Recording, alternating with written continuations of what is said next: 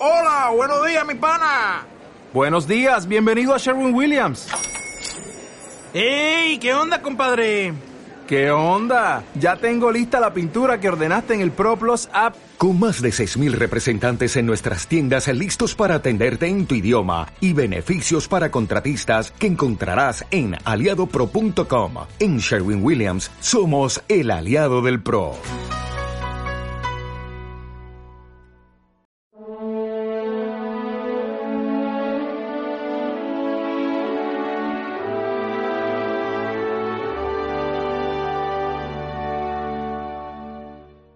Acompañado por los doce y por algunas mujeres.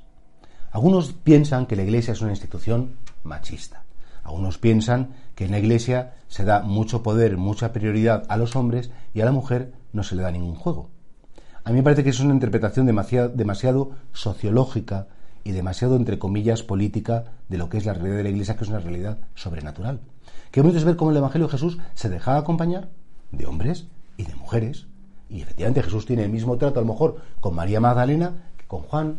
Eh, y, Jesús mm, tenía pues esa cordialidad con todos los seres humanos que se acercan, tanto mujeres como hombres. Es más, él, elige como apóstol de los apóstoles a una mujer.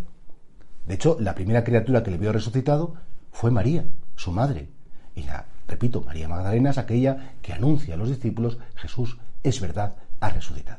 Y por tanto, claro, tenemos que comprender que en la Iglesia Católica cada uno tenemos nuestra misión, tenemos nuestra tarea, pero que no es una cuestión de discriminación, porque si entendemos la Iglesia como cuestión de poder, pues efectivamente a lo mejor dices, sí, pues que son más poderosos. Pero es que la Iglesia no es cuestión de poder. La Iglesia es cuestión de servicio. La Iglesia es cuestión de amor de Dios. La Iglesia es cuestión de identificación con el amor de Dios. Y en eso tanto varón como mujer, eh, pues, pues tenemos las mismas posibilidades, las mismas disposiciones, ni uno es más ni otro es menos.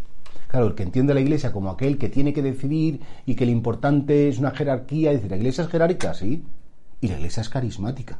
Y la Iglesia jerárquica sin el carisma estaría muerta, sería una institución vacía de contenido. Igual que si la Iglesia carismática sin la jerárquica sería un desorden tal que al final no podría mantenerse a través de los tiempos. Pero seamos en este sentido ecuánimes. Jesucristo eligió como él quiso elegir, hizo lo que quiso hacer. Él fue, entre comillas, un, gran mm, creativo, porque, porque que las mujeres le acompañaran en la predicación, rompió todos los esquemas de su tiempo, hizo lo que quiso hacer. Ahora que se habla tanto de que si las diaconisas, que si esto, que si otro, no nos confundamos, porque eso es, repito, politizar los esquemas de la Iglesia. Dios mío, tú me has llamado a la vida como varón o como mujer. Tú esperas de mí todo. Quieres que te ame, quieres que te entregue mi vida y me da igual el dónde y el cómo. Donde tú decidas y como tú decidas. Si es que nadie es más por ejercer un cargo o es menos por no ejercerlo. Qué pena de ahí, esto es lo que nos mata a veces en la vida de fe, el afán de protagonismo, el querer destacar, el querer ser más. El que sea, el que quiera ser el primero entre vosotros, que sea el servidor de todos y el último de todos. ¿Eso que dice Jesús? Y por eso no nos dejemos engañar por estos esquemas tan mundanos que les gustaría tener una iglesia a gusto del mundo, con cuotas de no sé cuántos, cuotas de no sé qué, es un gravísimo error.